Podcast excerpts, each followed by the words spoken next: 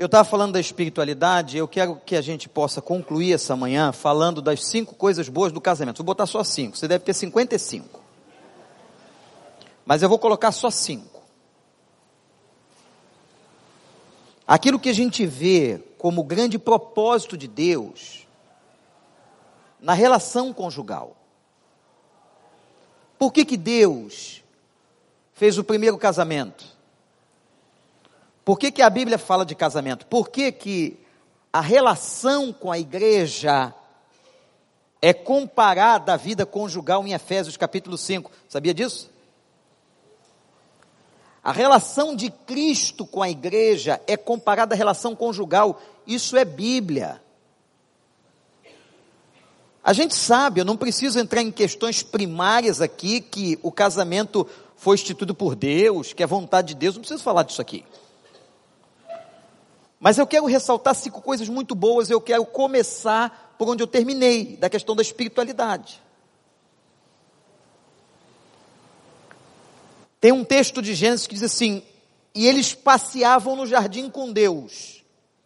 Primeiro casal, passeavam no jardim com Deus. Aqui toda a ideia de intimidade. Você sabe qual foi e qual é o único critério bíblico para o casamento? Quem é que sabe? Só tem um. Talvez alguém aqui vai ficar chocado agora. Você vai ler a Bíblia de cabo a rabo, você vai ler, fazer toda a exegese, só tem um critério. Por que, que você deve casar com alguém ou com quem você deve casar? O resto é conversinha. O único critério para o casamento é a espiritualidade declarado em 1 Coríntios 7. Quando a Bíblia fala, não vos junteis em julgo desigual. Mas o nosso Deus é multiforme, a graça do Senhor. Talvez tenham pessoas aqui cujo cônjuge não é ainda uma pessoa que comungue da mesma fé. Deus é Deus. Os casamentos escolhidos na Bíblia foram excepcionais. A uns Deus escolheu, a outros não. O critério está debaixo da soberania. Eu não sei porquê. Nenhum pastor vai te responder. A gente não pode responder a vocês o que não está na Bíblia. Alguns casais ele uniu por uma razão soberana, outros não. Aliás, a maioria não. Existia uma questão de cultura à época, que Deus respeitava, que era o casamento a partir de uma linhagem familiar, dos clãs. Isso é histórico na humanidade. Se você estudar antropologia da família, existem alguns livros sobre antropologia da família, você vai ver a constituição familiar no Ocidente, no Oriente, como é que as tribos se organizavam. A predominância histórica na antropologia familiar era através dos clãs. Quem escolhia o marido, a esposa, era a família. De uma certa forma, isso também se repete no judaísmo e na Bíblia. Por isso que aquela pergunta, com quem se casaram os primeiros? Casaram entre si. O que as filhas de Noé fizeram com ele, dando-lhe vinho e tendo relações sexuais, era normal para a proliferação não é só uma questão de que não havia outro homem, era normal para a proliferação da espécie. E era costume das famílias. Agora, o critério neotestamentário, na evolução do período da graça, é o critério da espiritualidade. Você tem que ensinar isso aos seus filhos. É muito comum e é muito difícil mas eles têm que entender o seguinte: busque alguém que comungue fé com você. A base está aqui. E não adianta, ah, mas eu tive uma tia que se casou e não, e não era e não foi. Não, eu não estou falando do que é excepcional. Eu estou falando daquilo que é critério. E deve haver uma razão porque Deus coloca as coisas na Bíblia. Né? A gente pode não entender tudo, mas tem lá uma razão do porquê que tinha incenso no lugar que sacrificava animais. Ninguém suportaria o cheiro de sangue e a carnificina que se fazia com o animal inocente. Quando Deus dizia para não comer carne de porco, ou quando Paulo instruía a mulher não cortar o cabelo por causa das prostitutas sagradas de Corinto, que ficavam no tempo de Afrodite. Tem as coisas na Bíblia têm motivo histórico, social, cultural. Quando Deus diz em relação, usando Paulo, a questão da espiritualidade como sendo o centro do critério, isto é muito importante. A paz, pastor Paulo, a paz que banalizam isso. O seu, você não pode, certas horas da vida, decidir por eles, pelos seus filhos. Não pode. Mas você pode passar o tempo todo que eles estiverem debaixo da sua tutela, ensinar.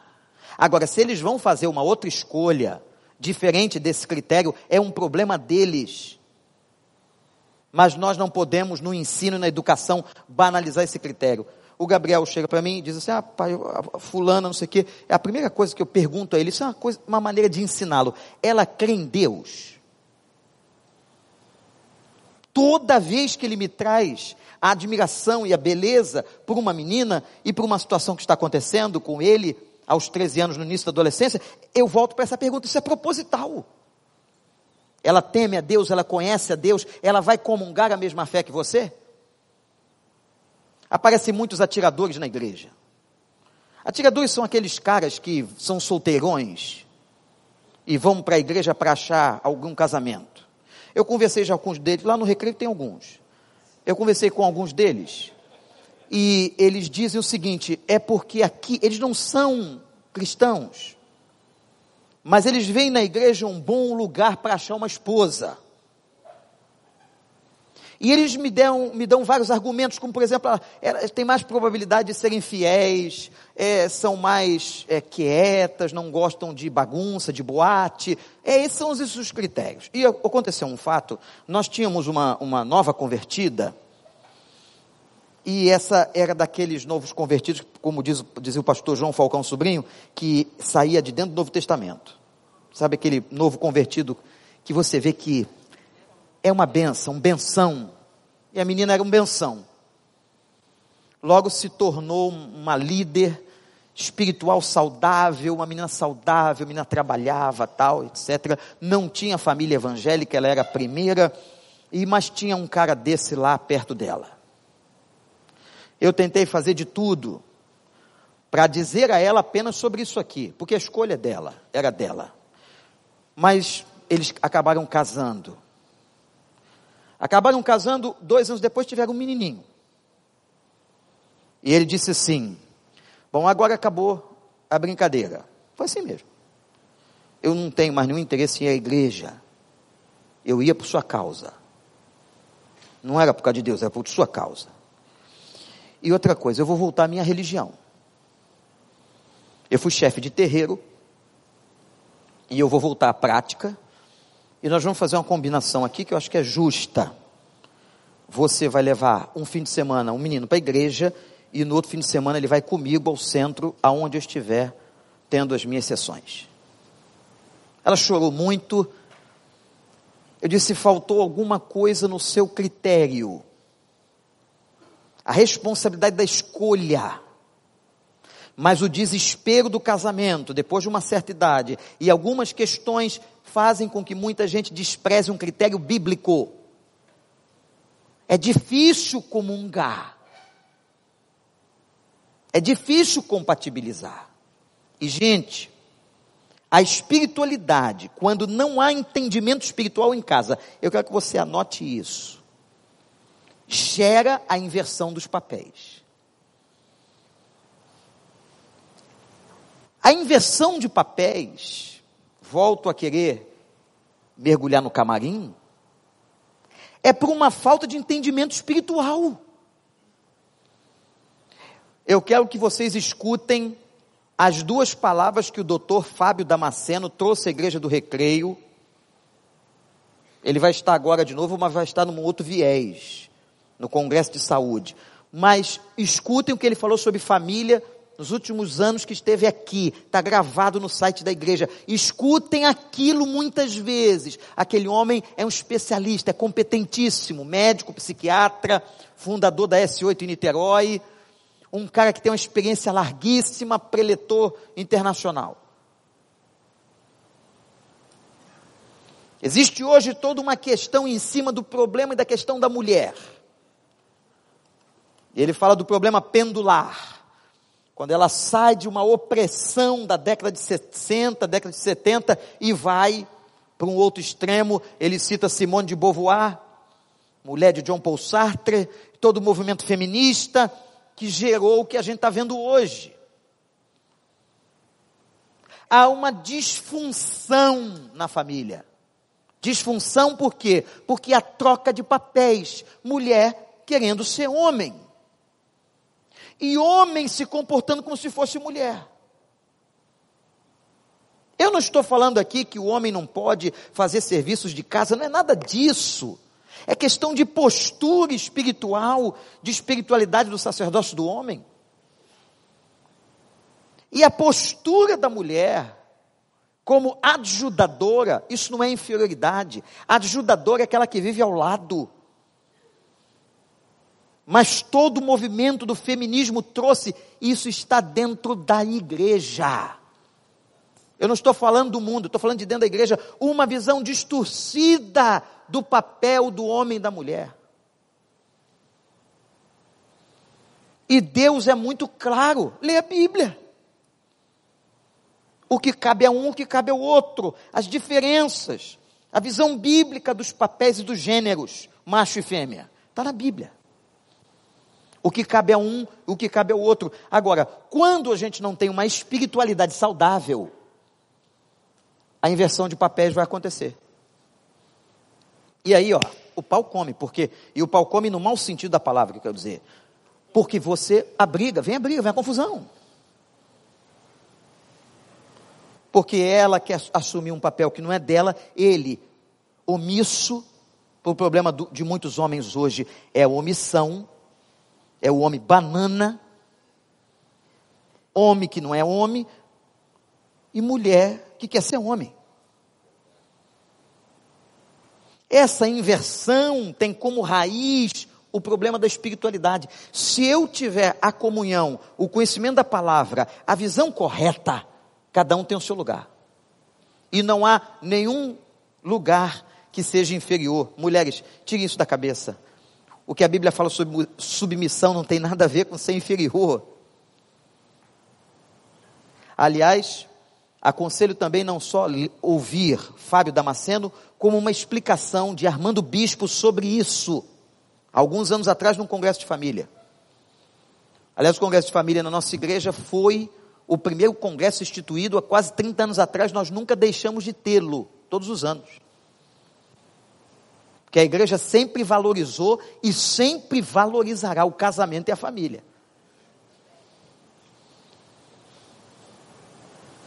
Segunda coisa boa do casamento, eu não vou entrar aqui no problema do feminismo, das questões de Simone de Beauvoir, não.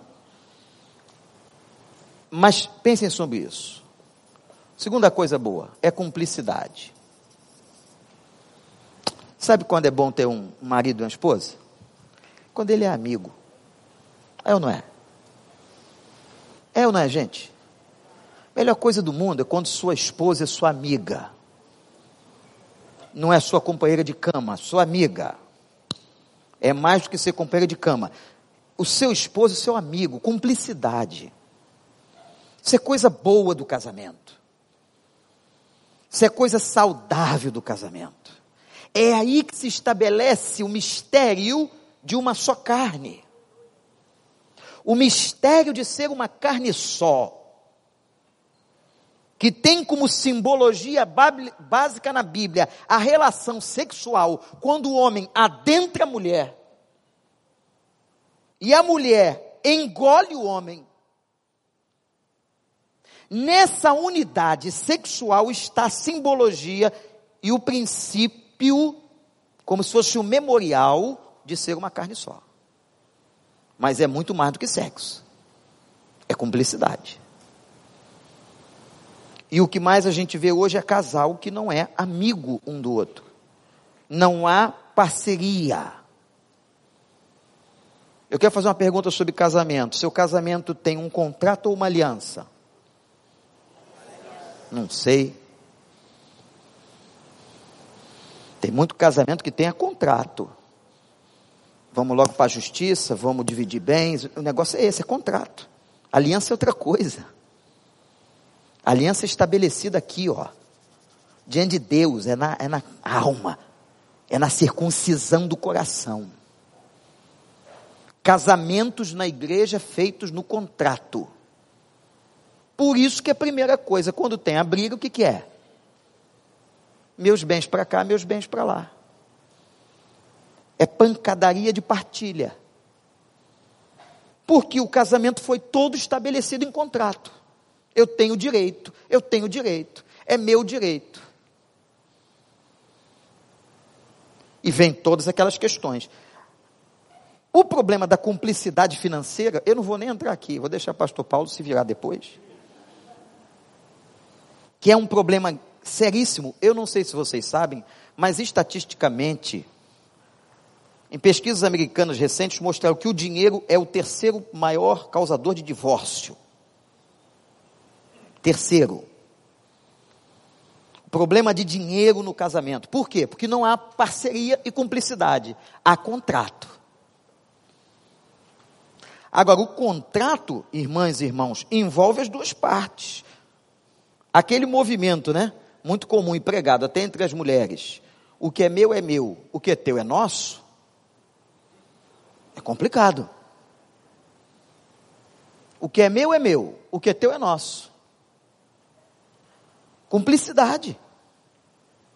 Eu quero saber tuas senhas, mas eu não te dou as minhas. Isso é contrato de casamento. Não é aliança.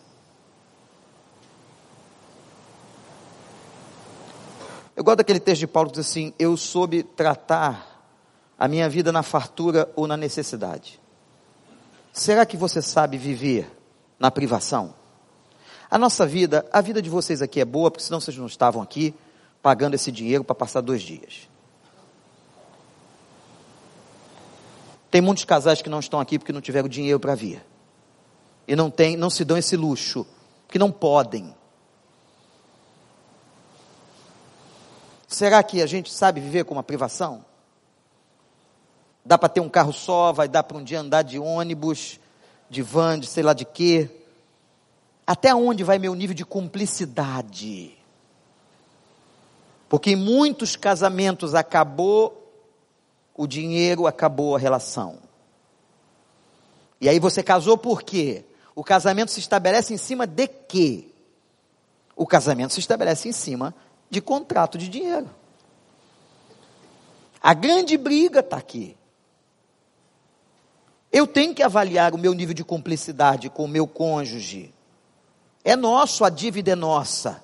Porque quando o juiz for partilhar, e Deus te livre, alguma coisa, vai dizer assim: isso aqui é de vocês. Inclusive a dívida. Nós temos irmãs, por exemplo, eu conheço uma irmã em nossa igreja, que há 10 anos paga uma dívida do marido que a colocou numa empresa em que ele faliu, depois fugiu com a amante. Ela até hoje tem o um nome comprometido na praça e ela continua lá pagando a dívida que era dele, ou que era deles, mas por falta de uma cumplicidade, de conhecimento. Que negócio é esse? Nós vamos comprar um carro, nós vamos comprar uma casa, nós vamos fazer um projeto. Entende que eu estou falando de cumplicidade? Mas o movimento hoje é muito individualista. em que quer levar para o modelo conjugal uma separação estando casados. Então os caras estão casados no papel, mas a vida financeira ou a vida de casa é individualista. Eu vou para onde eu quero, eu faço o que eu quero, eu chego a hora que eu quero, eu não dou satisfação, eu não ligo, mas eu sou casado. Isso não é casamento. Desculpa. Coisa boa é cumplicidade. Quer mexer no meu telefone, mexe. Quer entrar no meu e-mail, entra. Não tem problema, não precisa disso. Aqui a senha é a mesma, todo mundo entra. Vamos comprar as coisas juntos. O projeto é esse. Vamos botar em votação. A gente às vezes lá em casa vai fazer um negócio, bota em votação. Gabriel sempre vota Minerva. É um perigo. Perigosíssimo. Aquele menino. Porque a gente trata os filhos da melhor maneira possível. Às vezes isso não é bom. Porque eles são criados numa redoma. Que a gente não quer que fique doente, isso aqui. Gente, e hoje que tem tanta bactéria e não sei o que, sabe por quê? Eles não pegaram o que a gente pegou. A gente andava descalço na lama e subia na árvore, comia manga. Lembra? Se lambuzava, brincava na areia. As crianças eram mais saudáveis, os velhos viviam mais. Agora a gente hoje protege todo mundo. É vacina disso, vacina daquilo, vacina daquilo. A criança morre de vacina. De muita vacina nela. Continua dando vacina ao teu filho, senão você vai dizer que o pastor disse. Demoníaco. Para não dar vacina na criança. Não, dê vacina, dê. Dê a vacina mas tira um pouco o filho da redoma, deixa a criança, vai, ele vai se machucar na rua, vai. Vai ralar o braço. Tem mãe que não suporta ver as questões das, dos ferimentos do filho. Eu não suporto ver o meu filho chorando, então por que, que teve filho? É natural. Essa cumplicidade da casa, essa relação aberta, tem que existir se você quer coisa boa do casamento. Amém ou não, gente? Se você quer coisa boa do casamento. Eu quero ir para um terceiro aspecto. Eu acho que uma outra coisa boa do casamento é comunicação. Aí você está dizendo assim, ah, pastor, meu casamento é uma droga. Porque tudo que o senhor está colocando aí lá em casa não é muito bom, não. Então é o seguinte, lê Tiago 3 e Tito 2. Pronto. Lê hoje ou amanhã Tiago 3, Tito 2 o mesmo valor que tem na relação com a pessoa da igreja, com outro amigo, tem dentro de casa. Esse é que é o ponto. O que que nós falamos? Investimos tempo para uma conversa? A conversa é conversa de qualidade? Tem mentira? Teve um colega que disse que, eu não sei se é brincadeira, que o pastor trabalhava tanto que a mulher mandou um e-mail para marcar um gabinete com ele que não conseguia se encontrar em casa. Então manda aí, marca um gabinete para mim. Essa questão da palavra é muito séria. Eu não sei se você tem. Eu, eu tenho um defeito, uma natureza, que eu tenho que tomar cuidado com, com a minha palavra. Tem gente que tem palavra forte.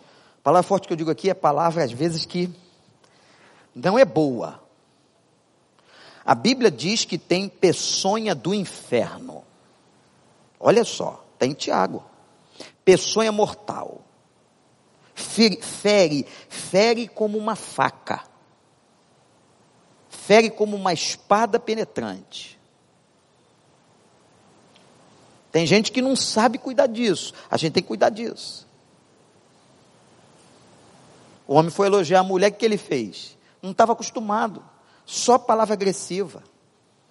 Aí um dia foi num encontro de casais como esse, disse: Não, hoje então eu vou elogiar minha mulher. Leu para ela Cântares 1,9. As éguas do carro de Faraó a te comparam, minha amada. Isso é versículo para tu ler, cara? Tu já é difícil. O que é como que a gente fala? Eu sempre conto daquela aquela historinha do casal que brigou. Já ouviu isso? O casal briga. Qual a primeira coisa que você faz quando você briga? Hum, vamos lá. Hum? Vamos lá, o que a gente faz com a primeira, com a primeira ação depois da briga? Parar de falar. Encher o saco. Desprezo. E ele era desses feridores, né? Ele ficou sem falar. E o casal forte, casal forte, esse casal forte, ficou um dia, dois dias, três dias, uma semana, toda sem se falar. Só que havia uma prática de família que todo sábado eles iam para um sítio que era deles. E ela pensou assim: ele pensa que vai sozinho? O sítio é meu. Né? Porque quando tem a briga, começa a ver as questões dos poderes quanto aos bens da família. Já a divisão mental. O sítio também é meu. Então eu tenho direito, eu vou. O carro que ele vai é meu. Eu vou entrar no carro. Ele preparava sempre um lanche para eles. Ele preparou só o dele, ela preparou só o dela. Entraram no carro, foram lá para Guapimirim. Deve ser uma benção resolver problema de casamento em Guapimirim. Mas foram para Guapimirim. No sítio sem falar na estrada. Silêncio. Eu já fazia quase sete, oito dias sem comunicação. Quando chega lá, ele olha. Tinha um pouco de vaca. Ele disse: Agora eu vou falar. São seus parentes? Ela disse assim: São, todos por parte de marido mais uma semana sem comunicação.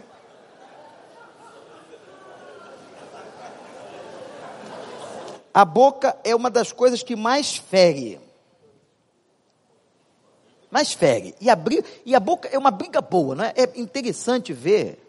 Se a gente pudesse botar um telão e ficar vendo briga de casal, o que eles falam.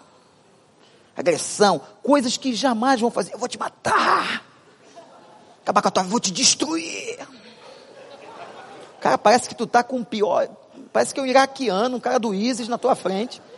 Vou destruir mesmo. A vontade que eu tenho quando te vejo, eu quero te dar veneno. Aí o outro responde: quando eu vejo você, eu quero beber o veneno. Aí ficou bem, né? Um quer dar, o outro quer beber. Agora vamos abrir o coração? Quem aqui já pensou em se divorciar uma vez? Levanta a mão. Uma vez. Ah, fala sério. Levanta a mão. Levanta bem alto. Pode levantar. Pecado não. Isso. Agora, quem já pensou em matar a pessoa? Levanta. Ah, olha aí. Bem mais gente. O que, que é pior? Divórcio ou homicídio? Vocês são tão hipócritas. Querem se separar. Não querem, mas querem matar o outro. Não é? Gente, é difícil. É difícil. Casamento é uma coisa difícil. Agora, tá afim? Comunicação tem a ver com cumplicidade, isso tudo tem a ver com espiritualidade. Por isso que eu coloquei espiritualidade aqui em cima, aqui no topo do negócio. Mas eu quero falar de uma outra coisa boa do casamento. Vocês estão concordando comigo ou estou falando besteira? Passear no jardim quando o casal está bem, junto com Deus, orando junto, isso não é bom? É ou não? Quando você tem uma vida de amizade com seu cônjuge, é bom ou não? É. Quando você tem uma boa comunicação saudável, amorosa, é bom ou não? É. Agora, vê se isso aqui é bom.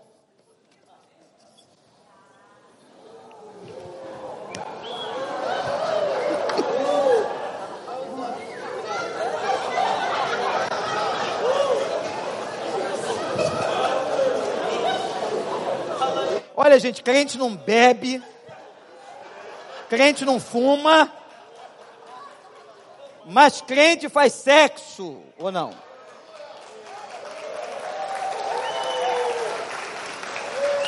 É bom ou não? Cara vem para o encontro de casais, num hotel desse, pagou um dinheirão. Cara, esse negócio é bom. Eu fico, tem gente que não gosta. Não, só pode ser ação do diabo, mas, mas não gosta. Você gosta? Levante sua mão. Bem mais do que a morte, do que o. Um dos problemas da vida conjugal. Ó, saiu tossindo, irmã. Vai com Deus, irmão. Toma uma água, o fogo quando sobe. Água morra abaixo, fogo morra acima. Quando a pessoa tosse, ninguém aguenta. Olha. 1 Coríntios 7, coloca aí. 1 Coríntios 7 é o texto áureo do ensinamento sobre vida sexual no casamento. Sabe por quê? Porque o sexo é uma arma das mulheres.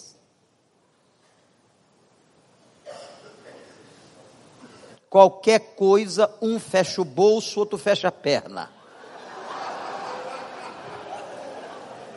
Estou falando alguma besteira? É real. É real, real, real, real. Real. E aí é dor disso, é dor daquilo, não sei o que, vira lá e vira cá. Tem gente que rosna. O sexo não pode ser usado como arma, diz Paulo, e diz assim: se vocês se separarem, que seja por consentimento mútuo por pouco de tempo, para que o diabo não vos tente.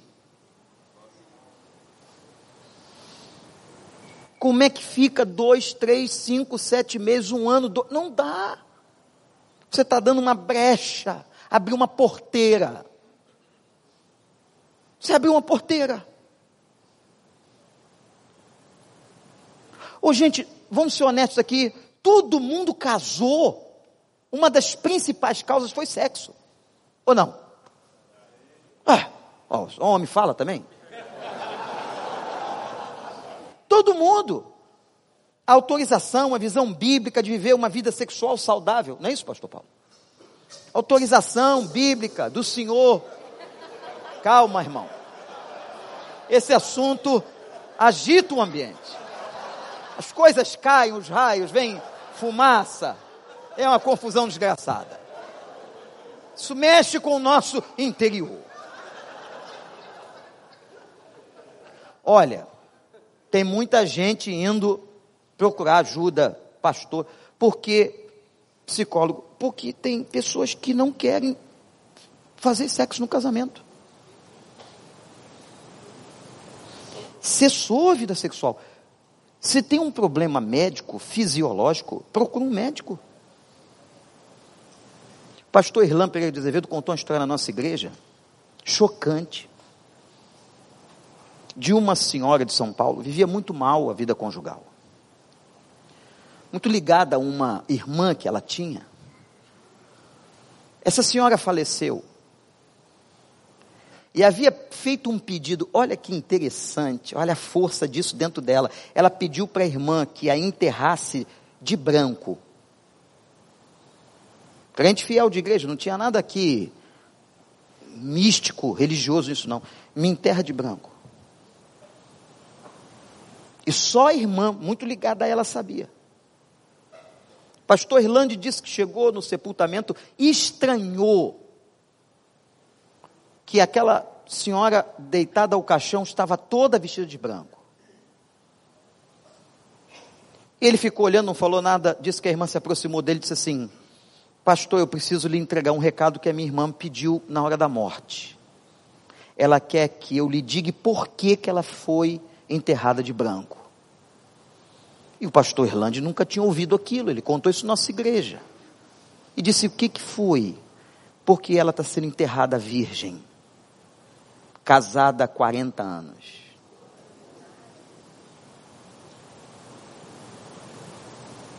E ela disse que, a, que na morte dela a mentira seria revelada. Isso é uma amarração do inferno. Isso é, um, é uma ação terrível. Vou lhe contar uma outra experiência espiritual dentro de nossa igreja de um casal que se converteu. E com muitos problemas, e um dos problemas era esse, e pediram que um grupo de oração fosse, eles tinham um sítio, que fosse até o sítio, eles viviam muito no sítio. Eles hoje são membros de uma igreja na região dos lagos, e que esse grupo de oração da igreja pudesse orar, porque eles eram novos convertidos e tinham muitos problemas no casamento, e essa área sexual sempre foi um, um problemaço na vida deles. Irmãos, aconteceu um fato terrível. Aquele grupo de oração foi, chegou na casa, começou a orar, para que Deus desse paz àquela casa, para que Deus pudesse tirar todas as artimanhas de Satanás. Aí entra um lado que talvez você não acredite. De como que Satanás age, do tamanho das coisas espirituais que cercam um casamento. E eles decidiram, aquele grupo de oração decidiu começar a orar por cômodo da casa. E foram orar no cômodo e foram orar no outro. Quando chegaram no quarto do casal, o colchão da cama pegou fogo sozinho. Uma combustão, ele pegou fogo.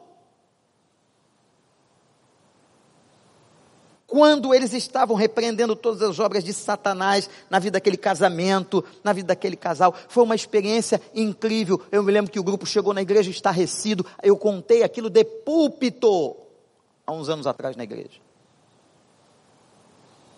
Como Satanás tem interesse no seu casamento, você não tem ideia. E uma das áreas que ele quer macular é o teu colchão, a tua vida sexual. Vida sexual na Bíblia é tão importante quanto vida devocional. Não adianta ficar orando e não cumprir e não ter aquilo que é fundamental aos estabelecimentos do fundamento do casamento. Não use sexualidade como arma. Agora, tem distúrbios que têm que ser tratados. Tem questões.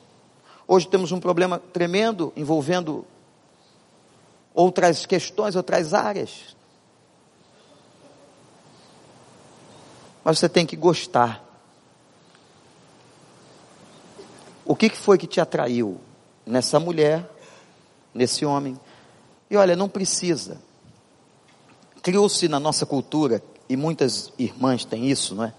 Ah, porque é o homem que procura. Minha, minha irmã, vai fundo, parte para cima. Parte para cima. Se você acha que eu estou falando Lê o texto do livro de Ruth. Deitou lá nos pés do cara. Aquela ex-sogra dela não era fácil, não. Uma velhinha safada, uma velhinha. Vai lá, descobre ele, deita lá. E olha, o texto hebraico diz outra coisa, não vou dizer aqui, mas o negócio pegou fogo, foi ela que foi lá. Vá em cima do seu marido parte para cima. Não é só esperando. Isso é história da princesinha da Disney. Nós estamos no outro lugar. Então vai para se coloque. O homem também gosta de ouvir. Olha só, eu quero. Porque essa história que criou no Ocidente, que só o homem e, e tal, a gente fica se sentindo quando, quando é que quer? Quando é que pode? O avô da Amanda dizia que pegava a avó dela todo dia. Pegava, pergunta a ela. Ela pode dar o testemunho depois. Pegava todo dia. Português não era mole, 70, 80, morreu com não sei quantos anos. Mas por que, que o senhor faz isso? Porque eu nunca sei quando ela quer. Então, eu pego todo dia, uma hora eu acerto. Ah,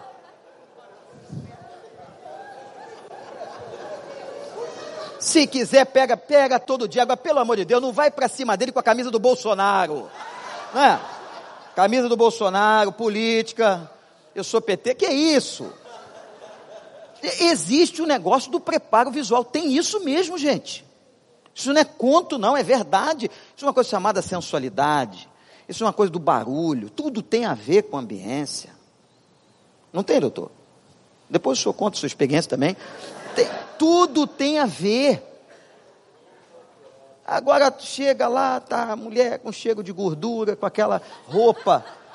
Tá rindo, né, irmã? A, a, a irmã não cozinha, a irmã não cozinha. Então, graças a Deus. É, chega lá, tá com cheirinho de gordura, camisa do Bolsonaro, fica ruim o negócio. O cara chega também, a mulher tá com ideia, pensou na, ela pensou naquilo da, a parte da tarde toda, de, de, o dia inteiro não vou dizer, mas a parte da tarde ela pensou, chega ele com aquela roupa de mecânico e aí, tá, aí vamos, vamos, vamos agora, pô, vai pro banho primeiro. dá um cheirinho no negócio, bota um negócio afrodisíaco, um, um troço que provoque alguma coisa. Gente, sexo é bom. Teve um, um, um, gênio que apareceu e perguntou para o cara assim: Meu amigo, você quer o quê? Ele disse assim: Ah, eu queria muito um pão de queijo. Pô, pedir pão de queijo a gênio? Vai. O gênio, tá bom, deu. Aí agora o senhor tem mais dois pedidos, faz o segundo. Aí eu quero outro pão de queijo. Não tem homem que é assim, até com a vozinha dele, meio banana. Aí o gênio deu, estranhou, podia ter pedido riqueza, carros, fortuna. O senhor só tem mais um pedido, pede. Aí eu quero uma mulher. Uma mulher bem bonita, com os olhos assim, cabelo assim, dessa cor de pele. Aí o gênio, por que, que o senhor não pediu isso antes? Eu estou é com vergonha, na verdade eu quero outro pão de queijo.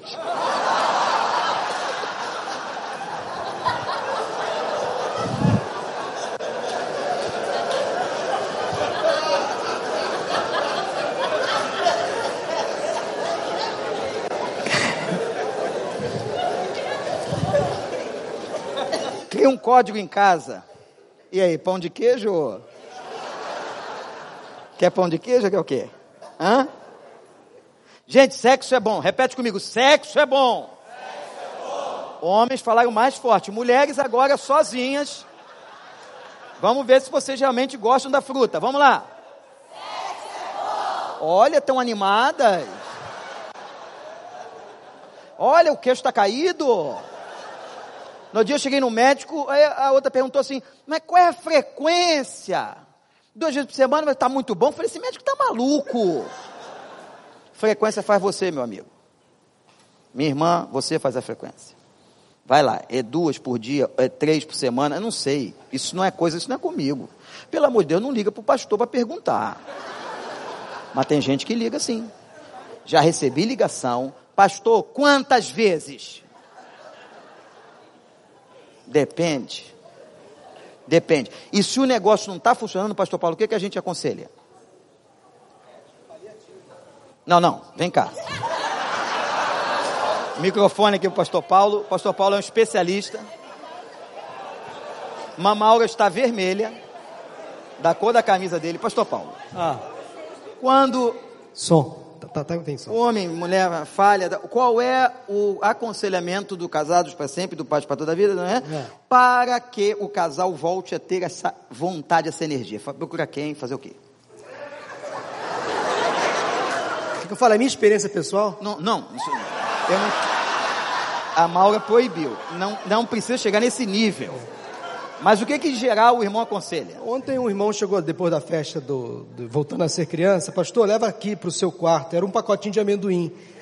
Eu falei assim, ó, eu ah, não mandaram preciso. Lá pro meu quarto. Mandaram também? Mandaram. Falei, eu não preciso, vírgula, ainda. Então, quando precisar de uma ajuda, tem que buscar alguns apetrechos externos. Apetrechos? Um remedinho ah. Um remedinho. Fala nisso, Francisco, trouxe um remedinho, cadê o Francisco? Ué, por quê? Chicão, Chicão, ele é dono de farmácia. Ele é o representante, duas caixas. É pouco. Duas caixas para 150 homens? Ah, tá guardando o desfibrilador, tá certo.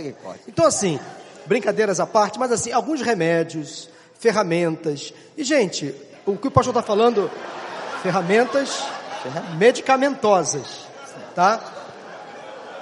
Tá falando brincando, mas está falando sério. Quando a coisa não está indo bem, tem que buscar ajuda terapêutica, medicamentosa, tomar remédio, qual o problema? E fazer do sexo uma coisa prazerosa para os dois, não é prazer mútuo. É bom, não é? É, pra, é não é prazer único, é prazer mútuo para os dois, né?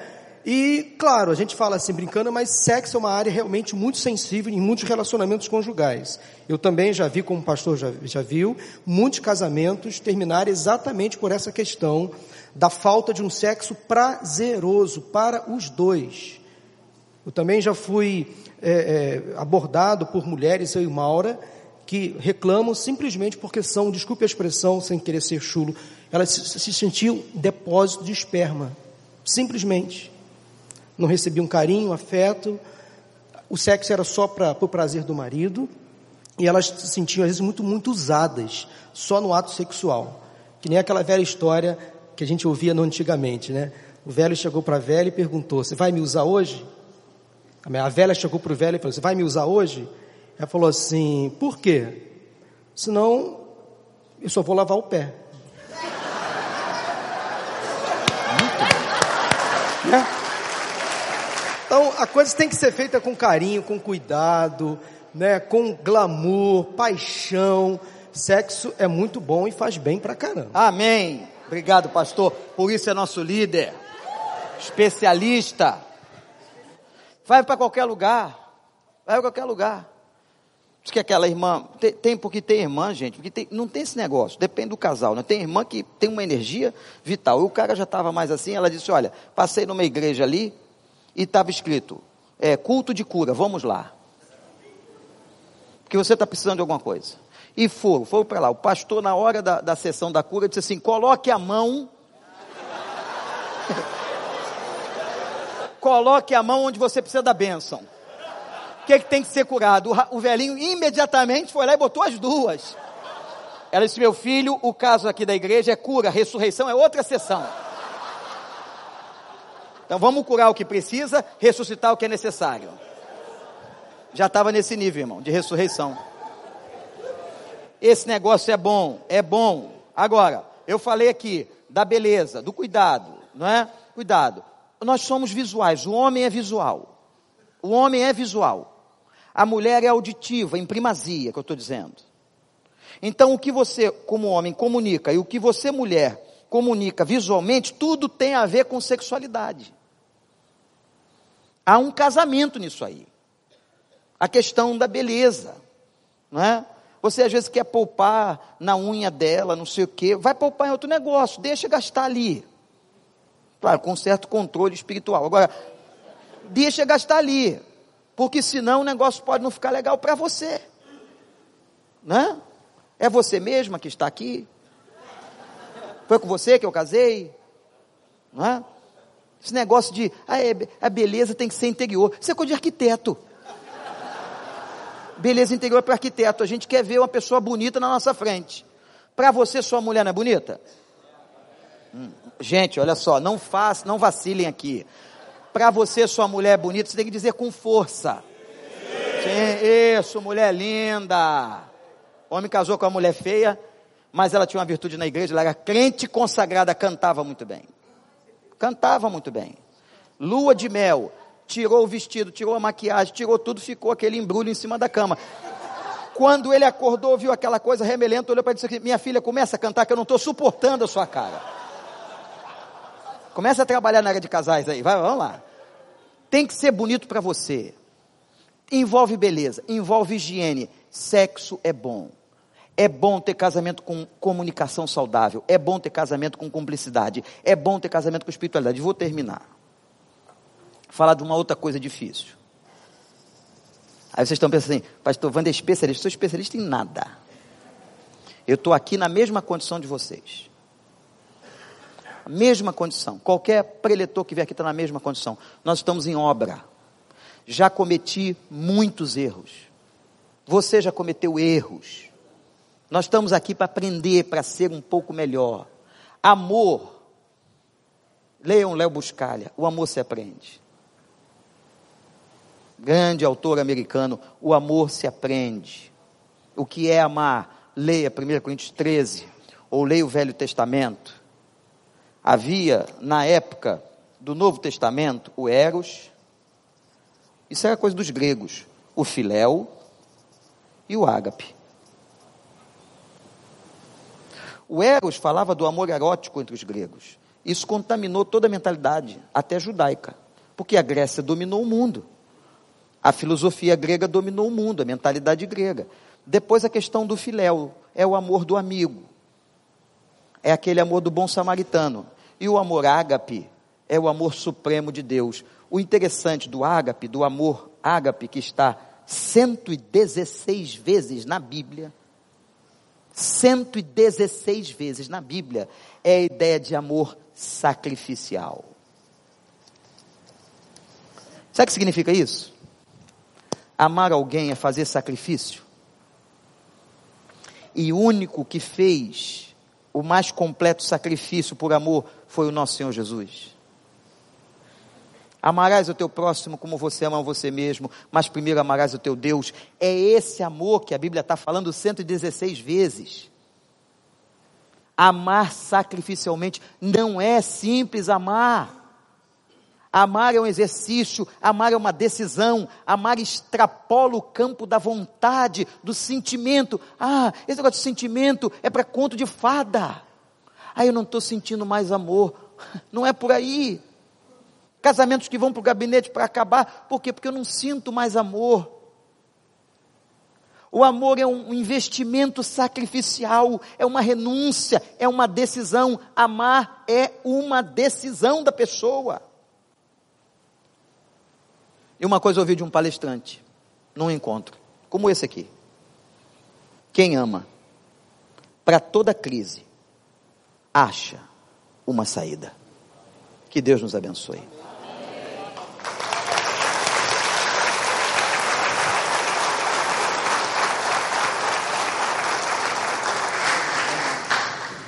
Vamos orar? Baixe sua cabeça aí. Acho que tem que ser uma oração individual, né? Porque eu não posso cobrar do outro, eu tenho que cobrar de mim agora.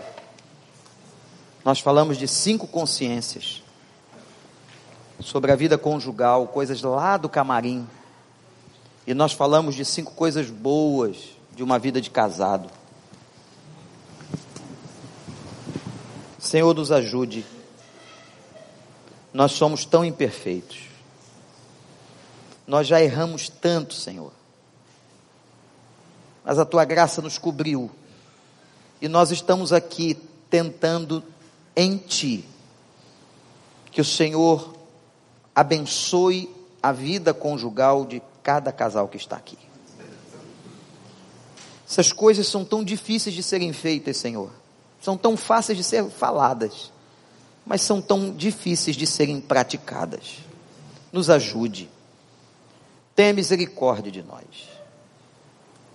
Porque a nossa casa vai ser um reflexo e um perfume do teu nome. Reconstrói os altares. Nos dê prazer naquilo que perdemos o prazer. Nos faz ver aquilo que perdemos a visão. E nos dá a tua bênção, Senhor. Nos dá cada uma dessas consciências. Para que entendamos verdadeiramente os problemas da nossa casa. E que possamos, ó Deus, trabalhar incessantemente para ter uma casa melhor e, consequentemente, uma vida melhor, filhos melhores. Porque a vida cristã é vida em abundância. Obrigado por esse encontro. Perdoa os nossos pecados. Em nome de Jesus. Amém.